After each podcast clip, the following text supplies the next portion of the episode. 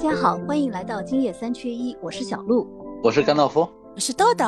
我是笑欧。今天想跟大家聊一下我们各地不同的婚俗。古代的时候，中国有回门的传统，对吧？三三天回门。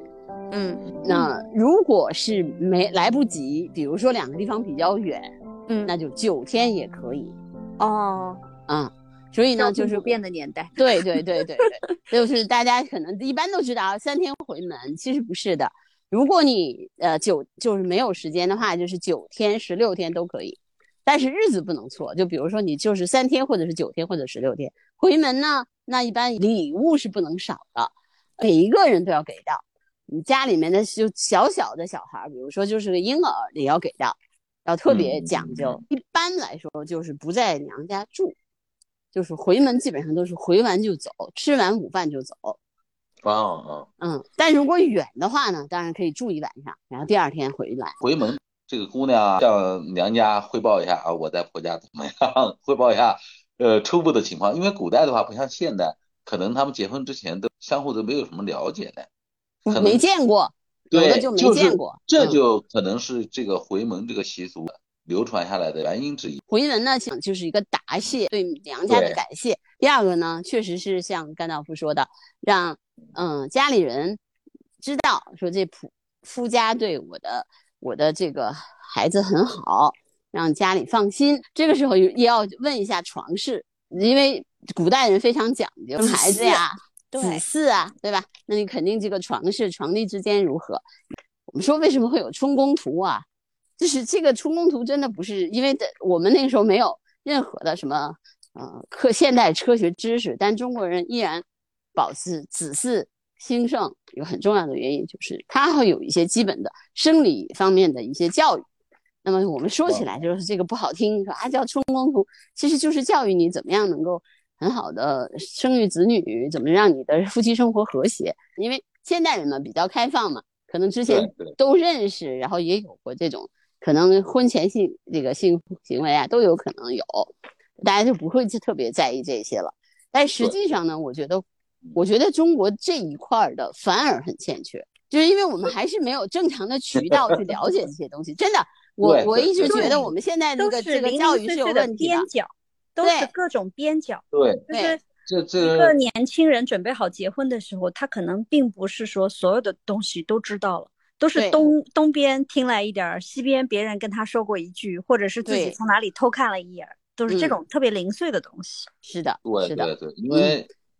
这个好像是一个比较禁忌的话题，教育上面有这块的缺失。我们现在有有这种教育，比如说我们生理卫生课也有这种教育啊，也有这方面的设计，但实际上这一块的教育是非常重要的，就性教育是。是我们国家目前为止比较缺的一环，这是我作为一个 作为一个历史学家，我觉得其实我们已经呃割裂了我们曾经那么美好的、那么好的一个性教育传统。这个东西，这个真的真的，嗯，这是我我觉得很遗憾的事情。嗯，对对对，得再等等时间吧，再发展发展吧。目前为止，我觉得这个东西不太好，可能比较难。嗯，比较难。那么我们现在说回来啊，就是对，就是回门，回门之后，那么呃再回再再去这个娘家就不容易了，基本上要呃要可能半年以上啊，啊过年啊过年三天回门，就初三回门或者初二那个回再回门。在在古时候，女子没有正当理由，你不能随便说我自己想去娘家我就去。得娘家有个理由，有个事情来接你才行。对对吧？嗯，对。而且而且，古代不光是这个，古古代的女性的话，还真的没有正当理由，基本上哪儿都不能去，最多在自己生活的城市。呃，这个倒不一定。呃，我们现在哈，就是我们知道的，现在中国的传统的一些习俗，基本上是明清时代的，但是在隋唐，特别是在唐宋。的时候，女性是非常开放的。我们我们说到这个那个时候，大家是可以，那女子不单是可以呃随便出入，而且还可以做生意。我觉得现在中国的女性，那么就像小鹿说的，哎，现在的孩子没有那么呃约定俗成的传统了。我觉得是这样，你要是看改革开放以以后的婚俗的话，那它就有一个回归的过程。就是我们改革开放之前，我们有一段时间是革命婚礼，嗯，还有集体婚礼耶，啊，这个我知道婚礼对吧？革命婚礼对吧？啊，那个革命婚礼礼有有革命婚礼的那一套。那么改革开放之后呢？呃，我觉得在八九十年代的时候，我们特别受了西方的婚礼的影响，觉得穿着白白婚纱，然后站在那个教堂里面，或者是听着婚礼进行曲，由父亲把这个那个女儿交给这个丈夫，是个非常好的习俗，所以我们就把这个东西继承了。改革开放之后，之前我们是没有这个习俗的，这不是我们中国的习俗，哦，对，这个完全是 这个非常西化你你单位里面有几个年轻的小伙子，他们都是适婚的年龄，那段时间经常有结婚的，他们现在都实行在酒店里面办。你说他是中式的吧，他还有中式的环节，比如说我们就说接亲呀，用婚车去接亲啊，然后呃，包括新娘脚不沾地，由自己的呃兄弟姐妹或者说自己的堂兄堂妹这样的，哎，把新郎给他搬入到酒店里面，然后在化化妆间去等着。进场的时候就变成西式的，要走红毯，有个小男孩，有个小男小女孩，金童玉女一样的在前面开道，整个场面就有点像西方在教堂里面结婚一样。他引进了西方这个婚礼当中的这一段，哎，环对对对节。对对，但是现在呢，就像小鹿说的，被很多婚庆公司弄得跟走走程序一样。对呀、所以豆豆也说他觉得像看表演嘛，就很多，嗯而且你你会嗯发现你在这次婚礼看到的表演，在下一个下一个婚礼还能看见。类似的，对，说的那些台词吉祥话很接近，嗯，你会觉得好像都一样的话术，有一都套话有话术。对，对现在还有一个环节就，就请看大屏幕，然后嗯把他们之前的照片啊，怎么嗯认识的啊，剪成这 VCR 的这种形式嘛。还有一个仪式也很重要的，签到呀。就会嗯每一次结婚的时候会有一个签到台，然后上面就是谁谁谁谁谁谁把名字嗯签在上面那上礼。物的呀，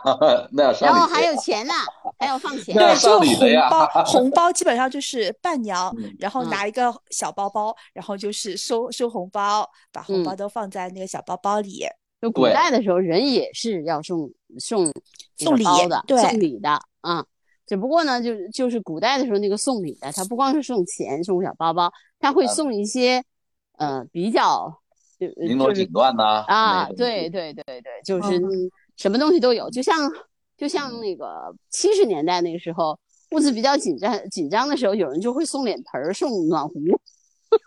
就是上个世纪七十年代啊，嗯真的是送暖壶啊、送脸盆呐、毛巾呐、就就什么床单啊，那个时候我都没经历过了。我我所看到的基本上都是礼金，然后我记得以前乡下的婚礼是要有一有一个像账房先生一样的，用红纸做成一本账册，然后他用毛笔写谁谁嗯谁多少钱多少多少钱。嗯，呃，你们是现在是 这样的呀，就是你送红包的时候，就在背面写好你自己的名字和金额。但是新人我看了，他们现在也有一种账簿，就是买现成的，已经印好了红双喜啊什么之类的，就是写起来比较简单一点。以前是一定，比如说村里面你自己家没有人会写这个毛笔字，你得请个人来写的，嗯是吧？啊，现在就比较简单了，都能买得到。嗯，那不不还是得写，我们这儿现在还是要写。那么我也研究了中国改革开放近四十年的婚俗的变化。那么我现在就是说，我现在首先说一点啊，就我们引我们的婚礼的习俗里面引进了西方的一段传统，以至于我们现在就看着我们的我们的婚礼特别奇怪，就特别像中国现在奔向现代化的这个阶段。像中国特色社社会主义，有点就是像吧，是吧？不不，嗯这个阶段你知道，就中国有很多的时候会是这样的，就是它一方面呢，它的传统的东西它不丢，但是它一定要用那个最最认为就是年轻人最认为的西方最好的东西来给自己做一个做一个打底。所以我们就是发现，我们现在我们不像其他国家完全的保留了他们国家自己的婚俗传统，而我们国家是汉族人特别厉害，就汉族人是特别会镶嵌文化的民族，嗯，其实 真的，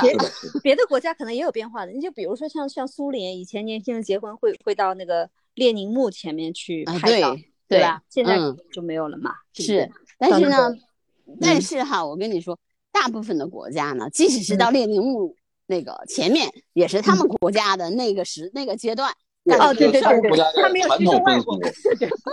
不像我们国家兼容并蓄。对对对那是的，是的，是的，没错。而且而且还有一点就是说，现在的婚礼中越来越多这个才艺表演，特别是结婚的新新郎和新娘，哎，嗯，这个就很好，我觉得这个就很有意思。